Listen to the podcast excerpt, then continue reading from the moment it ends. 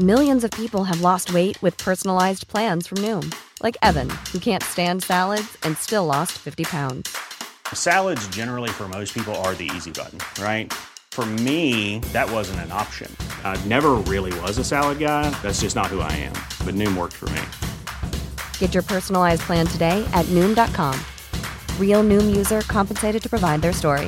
In four weeks, the typical Noom user can expect to lose one to two pounds per week. Individual results may vary. Burrow's furniture is built for the way you live. From ensuring easy assembly and disassembly to honoring highly requested new colors for their award-winning seating, they always have their customers in mind. Their modular seating is made out of durable materials to last and grow with you. And with Burrow, you always get fast, free shipping. Get up to 60% off during Burrow's Memorial Day sale at burrow.com slash ACAST. That's burrow.com slash ACAST. burrow.com slash ACAST.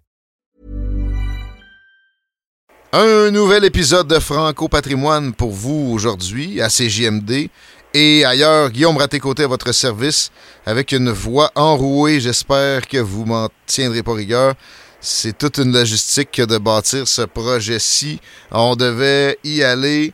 Euh, ce projet qui vise à mettre en valeur le patrimoine francophone, notamment donc le patrimoine littéraire dont bien trop peu est amené à la connaissance du public, à la vie de plusieurs. Aujourd'hui, Marie-Hélène Terrien est avec nous, auteur, critique, littéraire, traductrice d'œuvres, entre autres. Bienvenue à Franco Patrimoine, deuxième présence. Merci d'être là. Bonjour, ça me fait plaisir. Autant que tu nous présentes aujourd'hui euh, euh, une suite un peu de, de ce qu'on qu'on avait parlé sur la censure la dernière fois.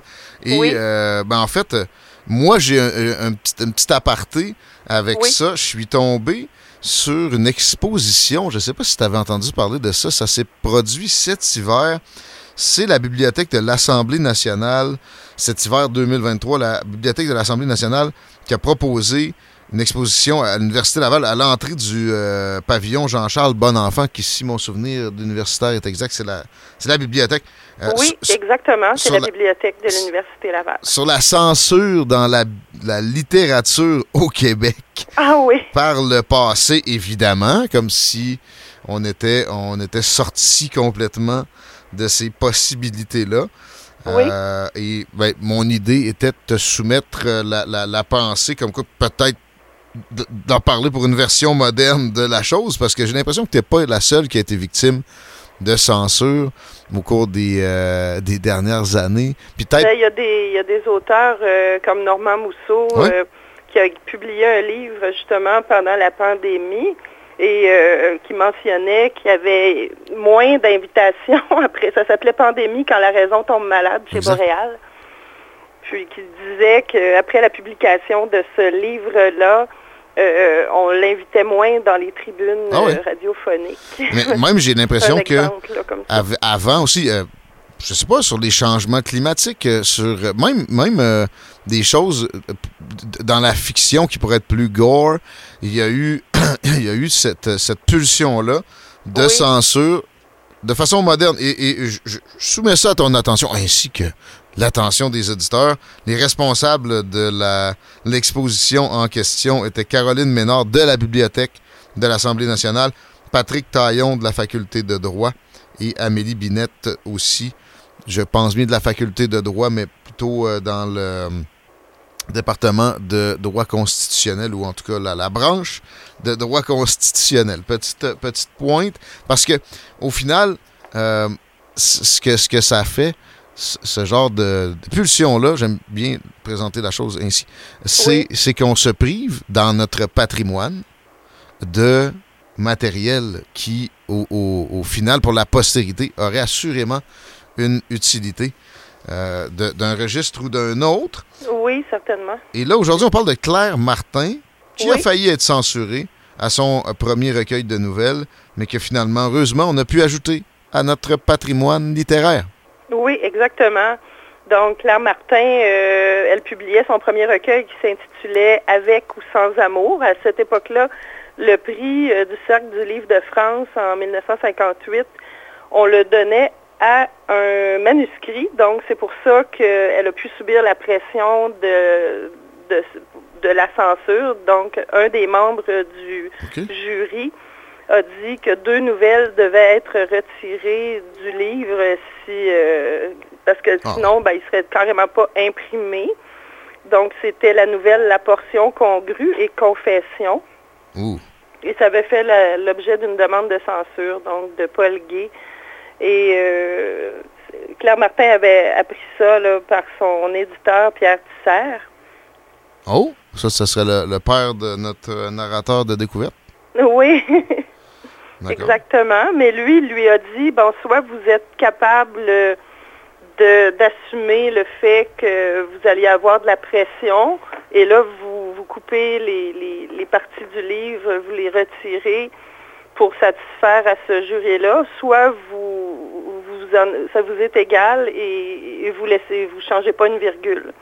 Claire Martin a dit, moi, je, laisse tout euh, tel quel, et finalement, le livre euh, est paru euh, malgré une certaine polémique, mais ils ont, en, plus de ça, ils ont mis les, deux nouvelles en question la, à la première du livre et la dernière, donc c'était encore plus percutant parce qu'ils étaient plus remarqués en mhm. étant à cette place-là du livre. Ces gens-là, pourtant, auraient dû, même à l'époque, avoir appris que dans bien des occasions, la censure, ou encore pire, une tentative avortée de censure, avive de l'intérêt du public. Ben, c'est souvent ce qui se passe, en effet. Une œuvre. Euh, un peu pathétique que des gens comme euh, les, euh, les membres du, cercle du livre de France n'aient pas pensé à ça, mais encore plus pathétique que considérer ce genre de choses-là pour des œuvres, tu sais, sur l'amour finalement, puis qui, tu sais, on parle pas de d'une époque euh, si lointaine, c'est quoi, les années 60? Là? 1958. 58. Donc, c'est pas très, très ancien, finalement. Mais euh, il, y avait, il y avait un des, membres du jury, lui, qui, s'appelait Pierre Davio, qui a dit, euh, lui qui était aussi membre du comité, qui il a dit, moi, j'ai voté pour ce livre-là tel quel, et si vous retirez les deux, euh, lui, s'est insurgé un peu, il a dit, si vous retirez les deux nouvelles, je ne suis pas certain que je donnerais mon hmm. vote pour cette œuvre-là. Puis il dit, si vous, vous maintenez cette décision-là, ben, je, vais, je vais le dire publiquement, je vais me retirer, je vais démissionner et je vais en faire une affaire publique. Puis je vais donner les raisons euh, au public de ma démission parce que je considère, lui, il, appelait ça de la dictature. Hmm. La dictature occulte d'un membre du jury. Puis il dit, ben, alors je démissionnerai du jury en faisant connaître mes raisons parce que je n'admets pas implicitement qu'on ternisse ma réputation d'honnête homme en faisant croire que j'ai approuvé un récit pornographique. Et il dit également, je n'admets pas non plus qu'on ternisse à la légère la réputation de l'auteur, Claire Martin. Hmm. Qui était pas une... ça s'est bien terminé. Tout le monde a décidé de maintenir son, son point et Mme Martin euh, a, laissé le livre euh, avec ces deux nouvelles-là euh, au début et à la fin du livre qui était, qui était loin d'être une pornographe, Claire Martin. Euh, loin de là, je les ai lus euh, récemment, les deux nouvelles, et euh, on ne faisait comme que évoquer, évoquer peut-être le désir de, la protagoniste, du hein? personnage principal pour un homme, mais sans qu'il se passe quoi que ce soit. C'était seulement évoqué ou et puis même, même quand elle y rêvait, on, ne décrivait rien. C'était très. En fait, c'était pudique bon. On voit pas mal pire que ça à notre époque euh, et, personnellement, je ne considère pas ça comme quelque chose de mal. Ce qui peut attirer les yeux sur euh, de la littérature, ça, ça ses euh, bénéfices, assurément.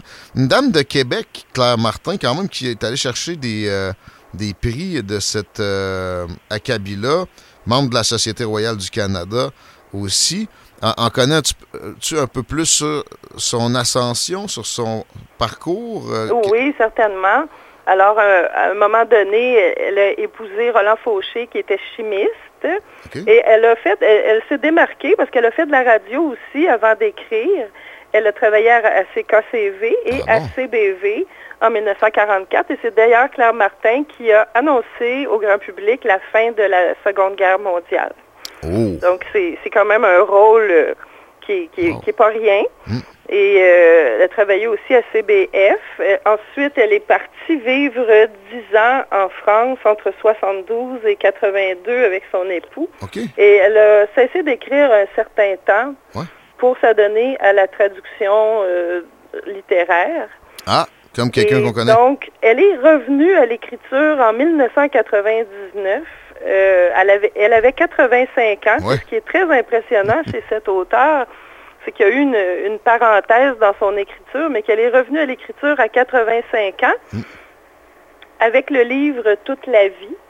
euh, qui est un recueil de nouvelles qui fait écho aussi euh, au, au roman Avec ou sans amour, au, à l'essai, je veux dire, au recueil de nouvelles Avec ou sans amour.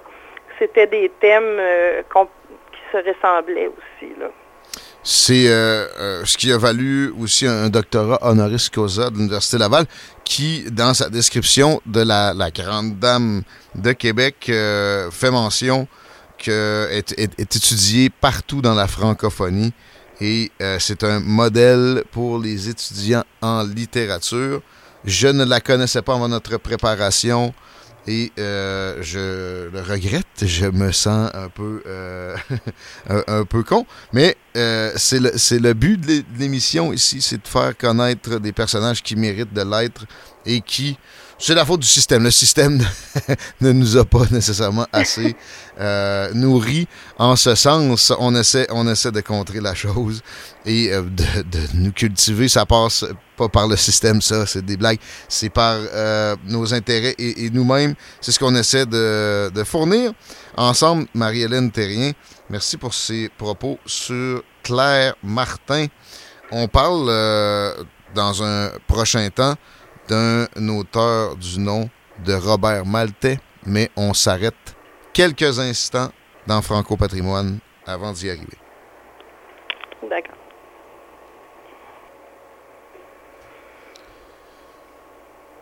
Avec Marie-Hélène Terrien dans Franco Patrimoine à CJMD, une présentation du ministère de la langue française du Québec.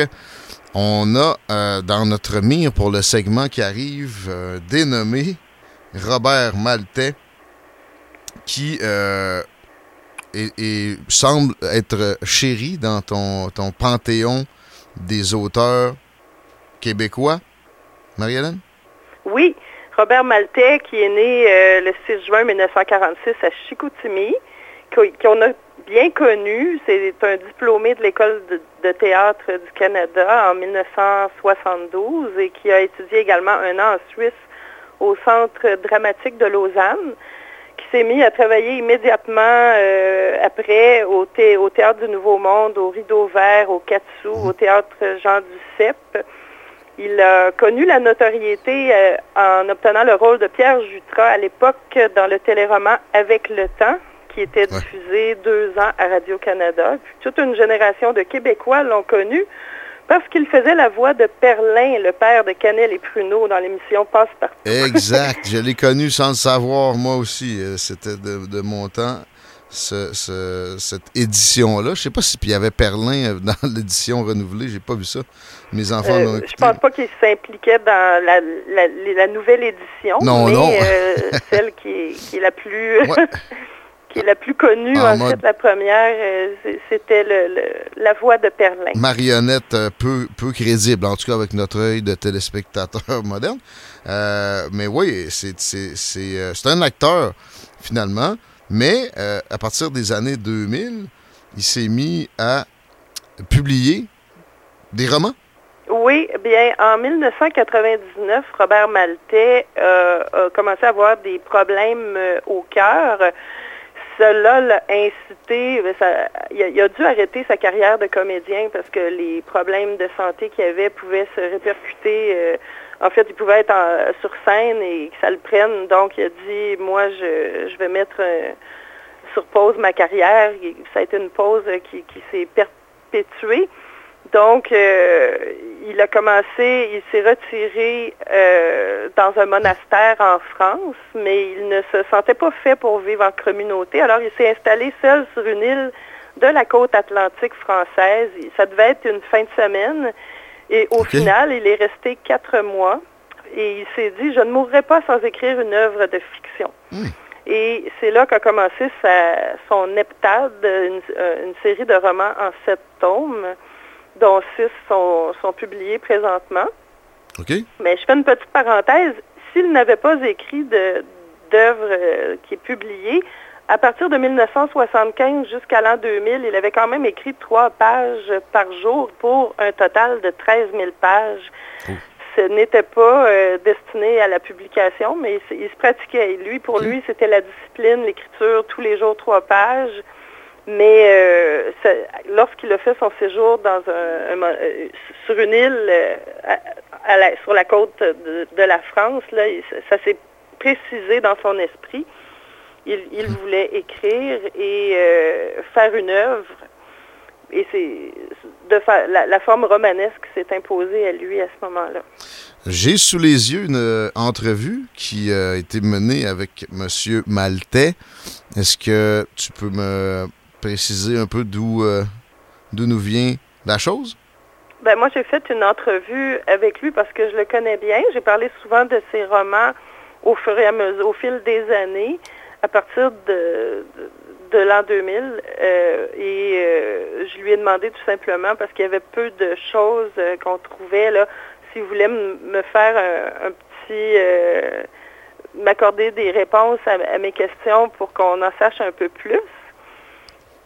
Et c'est là que qu'il m'a qui m'a a eu la générosité de me répondre par écrit mmh. et de m'envoyer toutes ces, ces, petits, ces petites anecdotes d'écriture et le secret de ce qu'il y avait derrière ces romans-là, son, cheminement personnel. On a envie de, parcourir cette entrevue-là.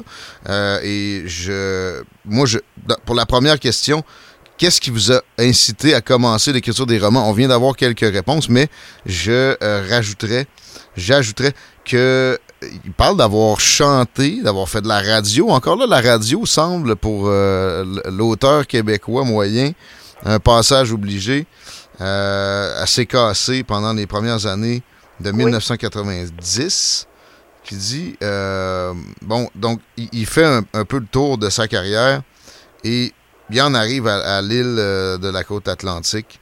Et effectivement, la citation est présente, je ne mourrai pas sans écrire une œuvre de fiction il aurait pu écrire un, essai d'une centaine de pages, mais il s'est pas contenté de ça. Il, dit justement qu'il n'a jamais arrêté, toujours vivant, euh, aussi né en 1946, mais euh, bien, bien présent avec nous encore. Est-ce qu'à ta connaissance, l'écriture se poursuit? Euh, oui, il a, terminé son, son septième tome de son oh. romanesque et il est en attente dans le processus pour paraître je, suppose, au cours de l'année, euh, soit l'automne 2023 ou peut-être le printemps 2024. Et donc, on aura la, chance de, lire un, autre euh, livre euh, tout frais pondu de l'auteur. Et donc, hmm. il, écrit toujours. Il dit, il dit, moi, je pense que je n'arrêterai jamais volontairement d'écrire. Autrement dit, il va écrire toute sa vie. Euh, je pense que pour lui, l'écriture, euh, ça fait partie de lui-même, de son, de ses besoins euh, pour s'exprimer, pour se comprendre et puis pour partager au final son expérience, son vécu. Il, accorde une très grande importance aussi à la, spiritualité, Robert Maltais. Oui. On va y arriver. Juste avant, la sempiternelle question sur l'inspiration d'un auteur de fiction, à savoir euh, s'il y a euh, de l'autobiographie là-dedans. Et euh, la réponse vient avec une citation de Victor Hugo que j'ai bien, j'ai trouvé bien sympathique. Oui, non, euh, mon œuvre n'est pas autobiographique et, Victor Hugo répondait toujours non, mais on s'écrit toujours. Il dit c'est pareil pour moi, Robert Maltese dit c'est pareil pour moi, je suis le premier lecteur de mon imagination nourri de mon vécu. Il dit j'ai reçu ce cadeau à la naissance et je reçois beaucoup d'informations dans mes rêves. Il dit je m'en souviens souvent et c'est bien souvent des histoires que je me raconte d'abord et que je découvre au jour le jour du premier jet. Je dirais que je pratique, dit-il, l'écriture organique. ça donne envie. Euh, et, ça, me fait penser à des auteurs de fiction, à moins de, la science-fiction très profonde. Même là, je sais pas si Franz Kafka avait de l'autobiographie dansée. Peut-être moins, mais euh, généralement, euh, c'est une réponse qui va revenir assez régulièrement si on, demande ça à des auteurs de qualité dans la fiction. Sinon, la, question prochaine était, oui, euh, sur la quête de sens et le mysticisme auprès de Robert Maltais dans il, ton il entrevue? Il est fasciné, lui, par la recherche de sens, le sens de l'existence, le sens de la vie, et qu'il est très à l'écoute de, sa voix intérieure, de cette voix qui lui parle dans le silence. Alors il dit, je m'y consacre, et pour beaucoup, j'écoute et je me souviens. Et euh, ça le nourrit et il partage ensuite, page après page, avec les lecteurs. Il fait de la méditation également, comme on s'adonne à une discipline.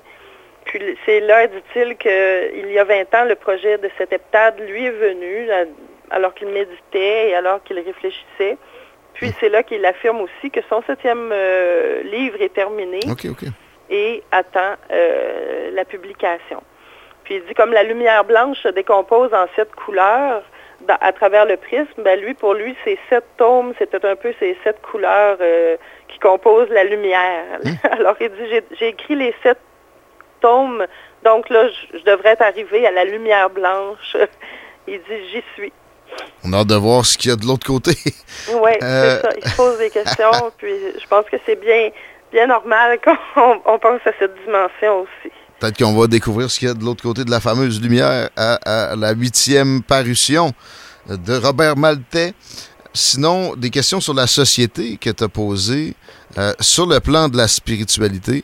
Euh, très intéressant, très à propos, chose qui, euh, avec une littérature peut-être moins présente, est évidemment moins abordée, moins euh, moins présente dans notre société. Je suis curieux de. Ben, on a eu, comme euh, on en parlait dans, avec Roger Lemelin la dernière fois, Roger Lemelin, lui, nous présentait une société qui était vraiment, où le clergé était très présent, puis le curé était très présent, mais depuis la Révolution tranquille au Québec, je dirais que les Québécois, c'est pas nécessairement le peuple qui est maintenant le plus religieux, si on pense à la religion traditionnelle. Probablement un des euh, moins. Un Robert Maltais, lui, voit ce, pour lui, la spiritualité, c'est la relation d'un être avec une dimension lumineuse de la vie. Hmm.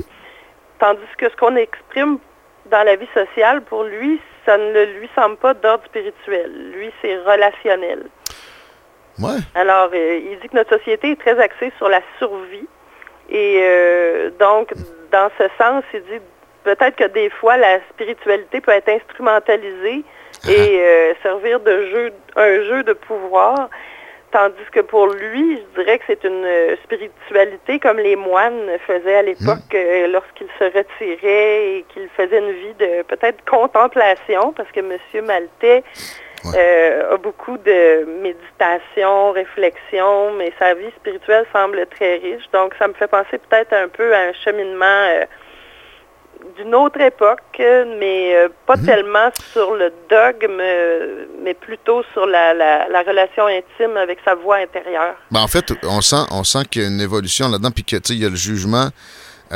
avec modération sur ce qui s'est produit au Québec où la spiritualité était euh, intrinsèquement lié à une organisation qui avait des pouvoirs temporels, que j'ai nommé évidemment l'Église catholique, vers quelque chose qui est plus individualisé, puis qui, qui, qui, qui euh, bon, une vision qui fait qu'on n'est pas obligé de, comme on le dit souvent, jeter le bébé avec l'eau du bain, le bébé étant la spiritualité et mm-hmm. l'eau du bain euh, étant peut-être la religion organisée.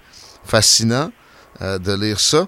Sinon, ces inspirations, c'était la prochaine question en liste dans l'entrevue que tu as conduit avec lui, Marie-Hélène Terrien. Peux-tu me rappeler la date d'ailleurs? Euh, ça date de quel moment cette euh, entrevue? Ben, c'était euh, en fin de semaine dernière, donc ces réponses sont toutes fraîches. C'était dimanche le, 16 juillet. Merci. Je pense qu'on ne l'avait pas, en tout cas, édicté aussi clairement. Très bien. Alors, il est question d'auteurs plutôt variés. Il y a Victor Hugo, dont on a déjà fait mention, qui est sorti spontanément.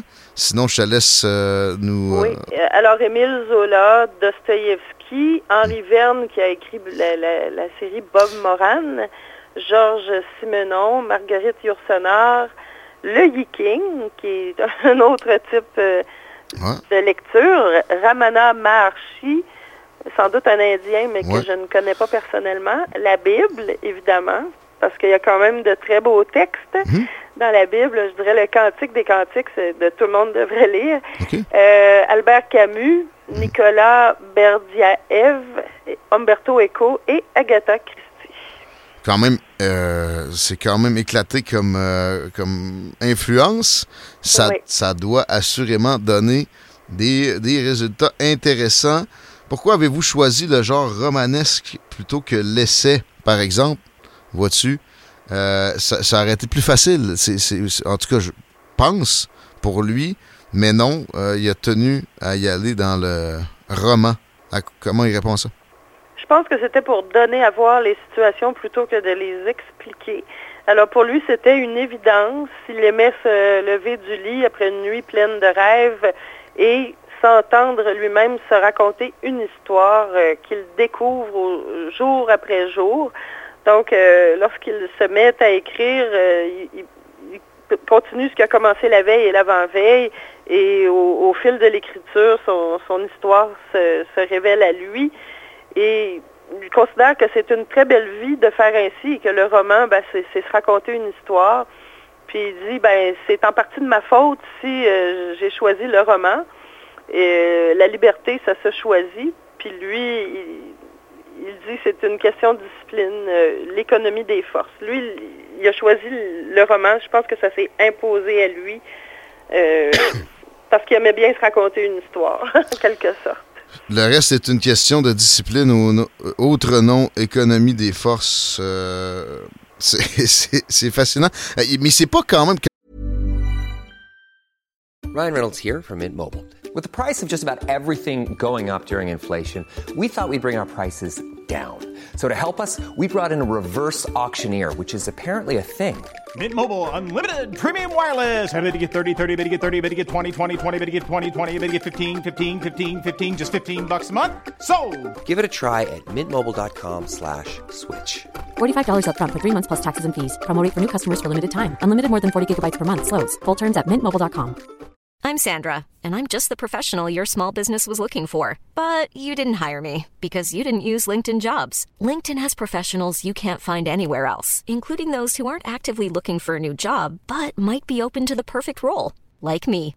In a given month, over 70% of LinkedIn users don't visit other leading job sites. So if you're not looking on LinkedIn, you'll miss out on great candidates like Sandra. Start hiring professionals like a professional. Post your free job on linkedin.com/people today.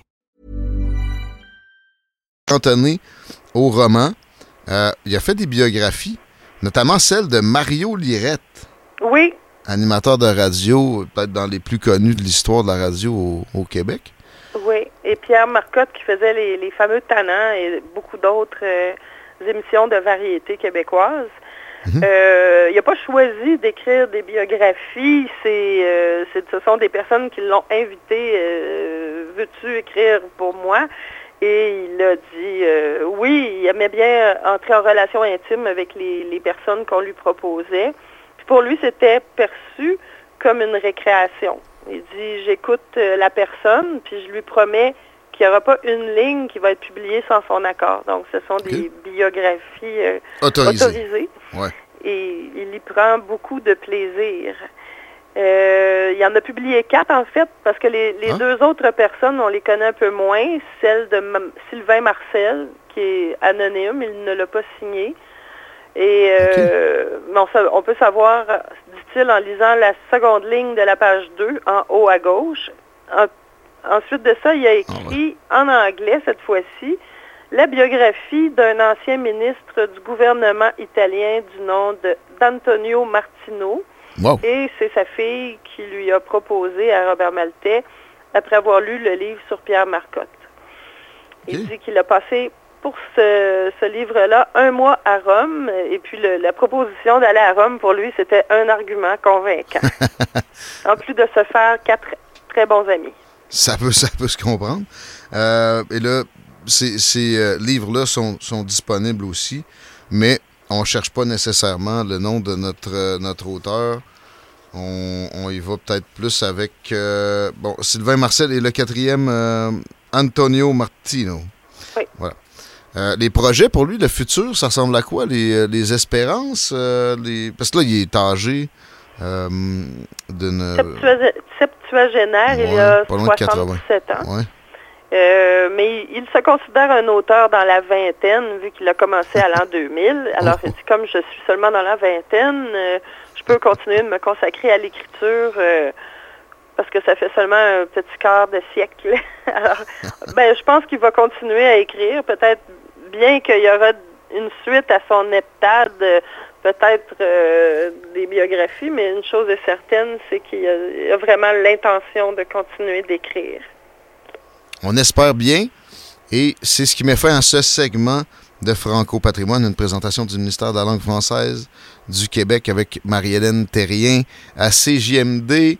On s'arrête et on traite de deux autres auteurs, Marie Gagnon et Gabriel Gaudreau. De retour dans Franco Patrimoine avec Marie-Hélène Terrien pour parler de patrimoine littéraire. Et euh, on va parler de deux auteurs qui sont pas assez connus. Encore là, c'est un peu la mission qu'on se donne euh, et de leurs œuvres. Mais je voulais euh, juste redonner une, félicitation sur l'entrevue avec Robert Maltais qui a été fait spécifiquement pour nous et qui est, est riche en renseignements et en ça suscite l'intérêt, le- l'envie de lire les euh, 11 œuvres de, de cet auteur et acteur et, et gars de radio québécois. Merci Marie-Hélène. Ben, je vous en prie, ça me fait plaisir. On parle de Marie Gagnon pour la- les prochains instants, qui euh, est une auteure québécoise euh, qui euh, fait dans le, le, fic- la- le fiction aussi et qui a écrit, entre autres, La mort du pusher. Oui. Marie Gagnon, elle, elle se démarque parce que c'est une femme qui a eu un parcours euh, inhabituel, on va dire, pour un auteur québécois. C'est une femme qui a connu, qui a fait de grandes études, qui a fait un baccalauréat et une maîtrise. D'abord, je veux dire qu'elle est née en 1966. Donc, euh, là, on arrive à un auteur un peu plus jeune. Plus moderne. Euh, elle est titulaire d'un baccalauréat, donc en enseignement et d'une maîtrise en littérature. Jusque-là, tout allait bien, mais Marie Gagnon, euh, est- c'est quelqu'un qui a connu l'enfer de la drogue et les drogues dures, l'héroïne. euh, elle a euh, eu une vie, euh, elle a fait, elle a été dans la rue, elle a été itinérante, elle a En été, prison. mon Dieu, des séjours en prison. Donc, c'est pas une vie qui a été facile pour elle, mais la lumière était au bout du tunnel et cette lumière-là s'appelait l'écriture. Donc, l'écriture, ça a permis à Marie Gagnon, je dirais, d'exorciser ses démons. Peut-être pas euh, la première année, mais au fil du temps. Euh, ces expériences qu'elle a vécues, euh, qui sont nombreuses et, et- et pas toujours gaies, elle a quand même su les transcender par l'écriture et elle, ça nous a donné quand même des chefs-d'œuvre de littérature. Elle a écrit euh, Emma des rues, elle a écrit La mort du pusher notamment, dont on Ouais, parlait tout récent. à l'heure, mais elle a écrit aussi Des étoiles jumelles. euh, qui était un, un roman euh, qui racontait son histoire d'amour triste parce que son conjoint est mort d'une overdose. C'est très, très dur, c'est très, très triste, mais en même temps, lorsqu'on la lit, c'est une écriture, je dirais, qui contient de la lumière, la lumière de la personne qui, malgré les difficultés, veut s'en sortir, qui est résiliente, qui choisit la vie ultimement. Puis je dirais que c'est, il y a peut-être une dimension spirituelle dans son besoin d'aider les autres, d'aller vers les autres, parce que le, le personnage d'Emma, qui est un, l'alter ego de Marie Gagnon, Ouais. Eh bien, euh, elle aime aider les gens qui sont en difficulté. Puis, euh, comme j'ai déjà entendu, euh, une personne qui est dans le milieu va pouvoir en aider une autre plus que, par exemple, des fois un intervenant qui ne sait pas trop comment. Elle, elle, de l'intérieur, elle aidait tout un chacun du mieux qu'elle le pouvait. Sauf que à un moment donné, c'est comme euh, un article qui, qui, qui, en dit sur elle un peu plus, qui s'appelle Trop de trop. Marie Gagnon aussi Dans la presse. Donc, elle, elle, subissait le fait de tout donner, de trop donner en s'oubliant. Mhm. Puis, euh, tout cela, ça, ça fait qu'elle a dû prendre à un certain moment une éclipse euh, de 10 ans, un, un, un 10 ans de, où elle n'écrivait plus, Ouais. avant, pour avoir le, le recul nécessaire pour écrire euh, le, son, son plus récent roman, La mort du pusher. OK. À ses propres, selon ses propres aveux, là, c'était pas seulement un flot de mots, mais un tsunami d'émotions, d'idées, de souvenirs mêlés.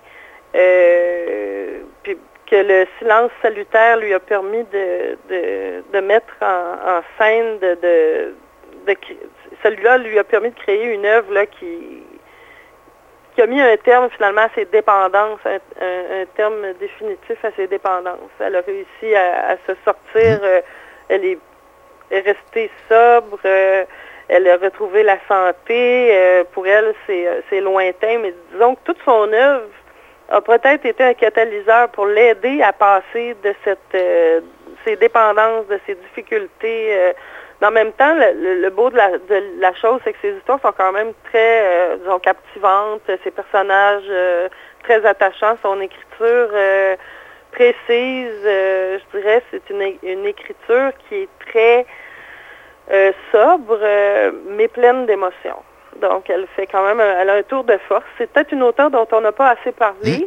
Euh, je pense qu'elle a vraiment beaucoup à, à apprendre parce que les, les, les personnages qu'on découvre, ben c'est, c'est des gens qui ont déjà eu une vie euh, qui était qui allait bien, puis des fois après des, des épreuves, ils se sont ramassés dans dans des, des situations plus problématiques. D'autres, ben, c'est des mafiosos euh, endurcis, mais quand même, on, on découvre leur réalité. Sais, c'est pas tous les jours qu'on peut voir de l'intérieur euh, ce monde-là. Donc, c'est, Exact. c'est- C'est sans esclandre, mais c'est euh, c'est fascinant et on sait qu'il y a de l'inspiration, de la réalité. J'ai un extrait ici qui va comme suit.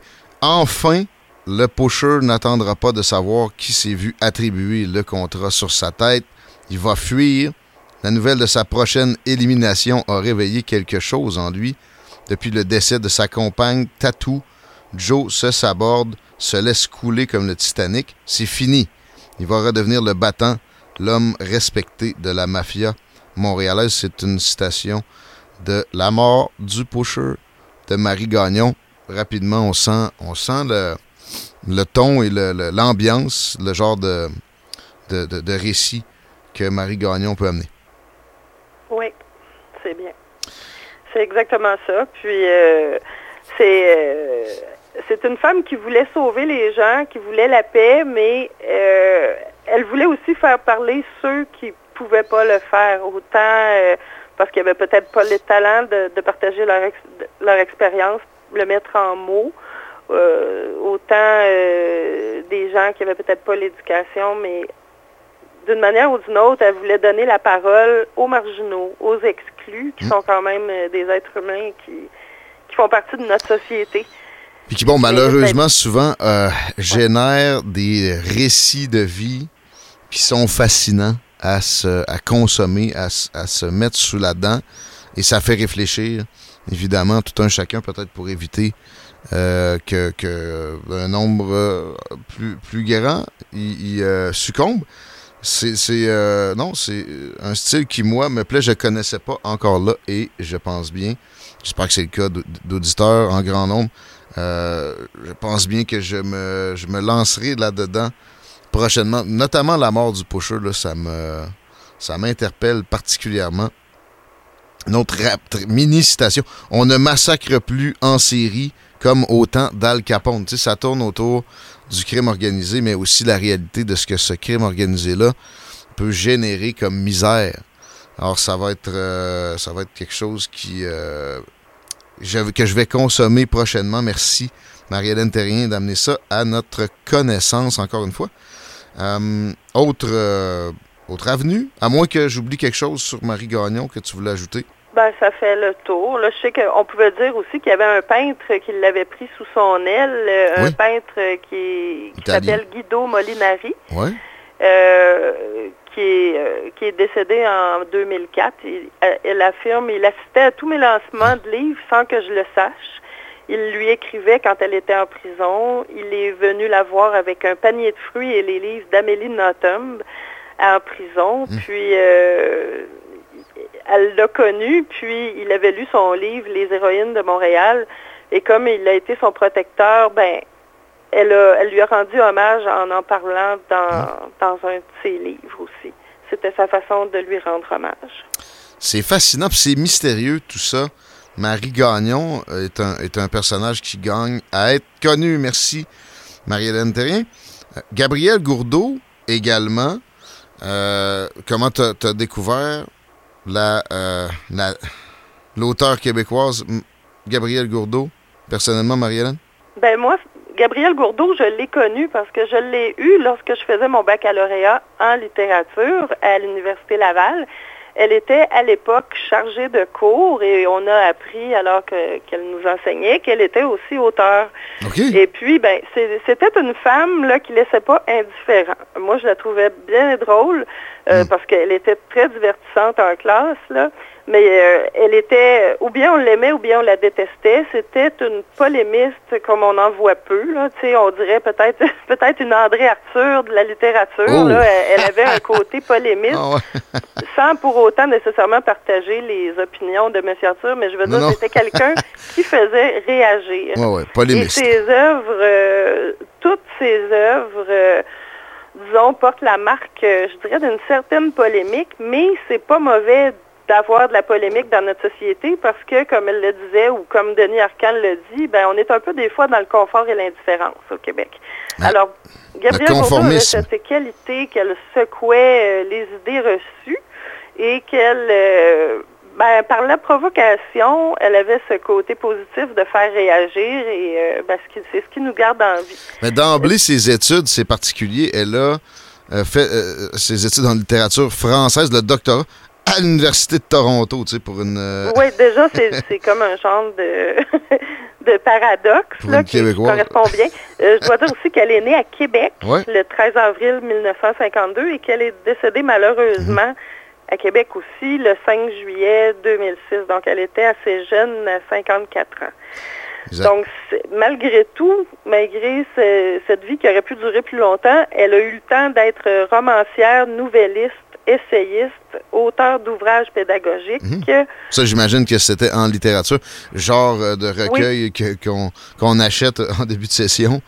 Euh, ben, en, 1992, euh, elle a eu, elle a obtenu, après son doctorat à, l'Université de Toronto, comme vous mhm. le disiez, donc une bourse de perfectionnement de l'Université Laval qui lui a permis de rédiger un ouvrage qu'on avait, nous, à l'université, et qui s'intitule Analyse du discours narratif. Et puis cette même année-là, elle a publié son premier roman qui s'appelait Maria Chapdelaine ou Le paradis retrouvé. Donc ça, ça a fait quasiment un premier scandale parce que ça a été contesté par l'establishment littéraire euh, québécois. Hmm. Mais ça lui a valu quand même ce livre le prix Robert Clich et le prix littéraire Desjardins. Donc ça devait euh, avoir quand même ses forces. C'était une entrée en scène littéraire très remarquée. Très bien. Puis, euh, ce, roman, Maria Chapdelaine ou Le paradis retrouvé, ben, c'est la suite, en quelque sorte, narrative du célèbre roman de Louis Aymon, mais qui est loin d'en être le prolongement thématique, encore moins idéologique, parce que si Maria Chapdelaine, elle veut vivre, elle est tannée de mourir, puis, elle entreprend euh, de sortir du bois dans tout le sens du terme. Puis là, ben, c'est une Maria Chapdelaine euh, euh, qui boit qui boit du fort, qui fume des cigarettes. OK, elle ne vit pas en 1900, 1900 quelques, plutôt 1980 quelques, cette ben, Maria-là.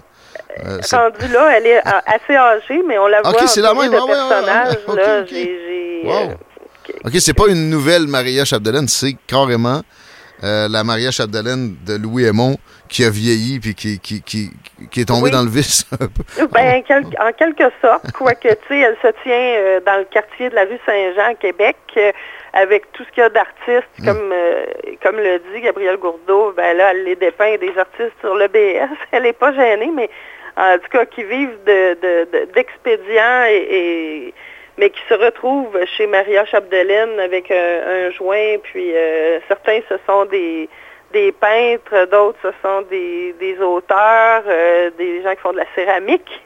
Mais là, c'est tout un monde. Mais par contre, elle est vraiment très, très, sur une chose, elle est euh, inébranlable, c'est que l'éducation, c'est très important. Puis elle a une jeune fille qu'elle a sous son aile et puis elle lui dit, il faut que tu étudies, il faut que tu fasses tes études, il faut que tu sois instruite pour que tu aies le vocabulaire pour t'exprimer. Puis ça reste quand même une Maria Chapdelaine euh, qui, qui, veut être euh, éduquée malgré tout, mais qui a décidé de s'émanciper. et c'est ce qui a vraiment choqué peut-être certains certaines personnes de l'establishment littéraire, comme on dit, qui, qui, voyaient Maria Chapdelaine un peu figée comme un personnage euh, qu'on ne devait pas toucher. Là. Ouais, elle avait pas peur de, grand-chose. Un, écrit qu'elle a fait paraître qui s'appelait Gros Calice a, oui, a généré une poursuite d'un de ses collègues. Un, un recueil de nouvelles euh, qui s'appelait Clin d'œil à Romain Gary. OK. Euh, et Gros Calice, euh, ben, ça faisait référence à Gros Câlin, Gros ah. Câlin de Romain Gary, qui avait écrit une œuvre qui s'appelait Gros Câlin. Donc, elle, a repris le titre, mais à sa façon. Il y avait un clin Et dans ça, eh bien, euh, elle, il, y a un professeur du département de littérature qui, qui, a pensé que, ça, que c'était lui qu'elle dépeignait. Hmm. Donc, il l'a poursuivi. Il a poursuivi Gabriel Gourdeau en diffamation. Mais euh, comme on sait, euh, Mme Gourdeau est décédée, mais l'autre professeur également. Donc c'est assez étrange ah aussi, cette histoire-là, dans le milieu littéraire de la ville de Québec mhm. même. Euh, cette histoire ben, qui finalement concernait les abuseurs de pouvoir. Donc elle, elle, c'est un peu, on boucle la boucle de la censure, là. Mhm elle, elle s'était peut-être sentie muselée à l'université. Puis quand elle a écrit ça, ben, elle parlait des abuseurs de pouvoir, mais elle dit, euh, moi je fais le portrait d'un abuseur de pouvoir en particulier, mais je ne dépeins pas cet homme-là qui, la poursuivait. Euh, je ne le dépeins pas en particulier, je ne le connais pas personnellement. elle dit des abuseurs, il y en a partout. Hmm. D'autres peuvent se reconnaître aussi dans, dans ma description a dit euh, donc ce n'est pas lui, mais si, si, le chapeau lui fait, ben qu'il le mette. Et euh, elle était, euh, elle, elle, persistait et signait. Tout un phénomène. Puis on ne saura jamais l'issue de ça. Moi, pour, pour côté juridique, ça m'intrigue de savoir. Elle l'a jamais nommé. Elle a peut-être donné des indices qui pouvaient laisser croire ah mais bon, est-ce qu'en cours ça aurait pu vraiment lui donner des points? On ne le saura jamais. Les deux sont décédés. Mais bon, quand même, c'est une tentative de censure et c'est vrai que ça nous ramène à cette notion-là. Elle avait été aussi visée, pas nécessairement pour la, faire taire, mais la mettre de côté, qui est peut-être une forme de censure par l'industrie ou le... Ben, elle dérangeait. Moi, d'après mes, mes souvenirs, mon passage à l'université, comme je dis, on l'aimait ou on la détestait. Euh, il y avait des professeurs qui l'aimaient visiblement. Mhm. Puis euh, elle était publiée chez euh, VLB, donc les éditions okay. donc Victor Lévy-Beaulieu, qui lui-même n'a pas la langue dans sa poche. A des gens qui Excuse-moi, je t'ai interrompu. Qu'est-ce que tes derniers mots étaient quoi? Eh bien, c'est Victor Lévy-Beaulieu qui était qui est éditeur chez les éditions Trois Pistoles, qui éditait mhm. ces nouvelles. Euh, dont, dont, celle, celle clin d'œil à Romain Gary, là, celle qui a fait parler. Hmm. Donc, elle avait des, des, des, grands personnages de la littérature qui étaient euh, de son côté. On sait que de son côté, euh, Victor Lévy-Beaulieu, c'est quelqu'un qui n'a pas la langue dans sa poche non plus. Puis c'est quelque chose qu'on peut dire de, de, de Gabriel Gourdeau. Hmm. Mais si on, moi je pense que ses essais sont quand même intéressants à lire et ses romans. Puis, euh, moi, je, parlerais de la répression tranquille euh, qui, qui fait peut-être beaucoup euh, polémique aussi, qui est publiée aussi aux éditions Trois Pistoles, qu'elle a publié en 2000. Je pense que si elle avait vécu, mettons, les années de pandémie, elle aurait, elle aurait certainement écrit là-dessus, parce que déjà, si on lit La répression tranquille, elle fait un portrait de la société québécoise qu'elle qualifie parfois de, de mouton.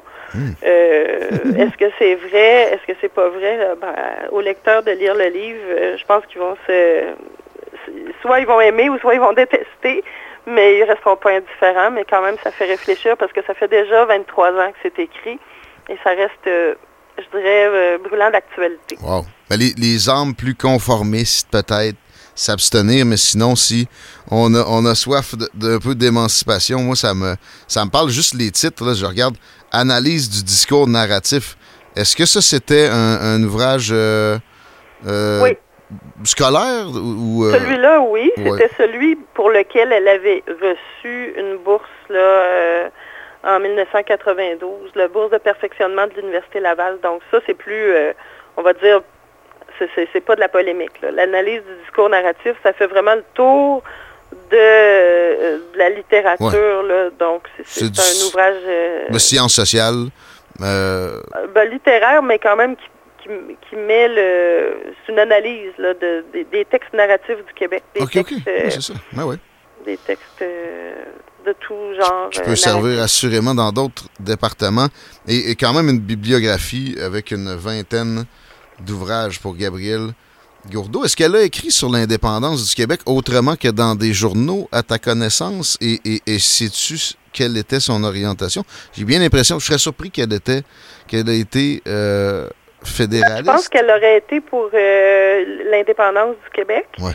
Euh, elle a elle a vu le fait que bon ça se soit pas fait pour, X raisons, justement, qu'elle explique très bien dans le livre La répression tranquille. Hum pour faire euh, peut-être un petit peu euh, expliquer ce qu'elle dit, c'est qu'on s'est libéré, disons, avec euh, la Révolution tranquille, les esprits se sont libérés, mais elle dit, autant, bon, pour certains, la période de Duplessis puis l'ère de la Grande Noirceur, c'était une période où on avait peu de liberté, mais elle dit, finalement, elle dit, on a fait la Révolution tranquille, puis on est revenu avec encore plus d'interdits après.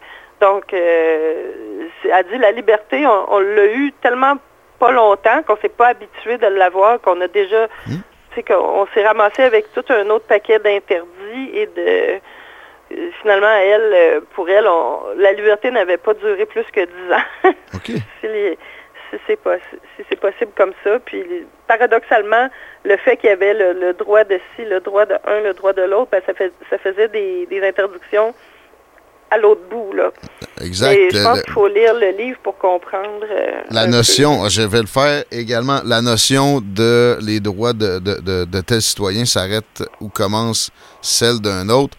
Elle mettait des limites à ça. C'est euh, quelque chose qu'on voit très peu souvent et qui m'attire personnellement. J'ai bien l'impression qu'il y a aussi peut-être bien des auditeurs.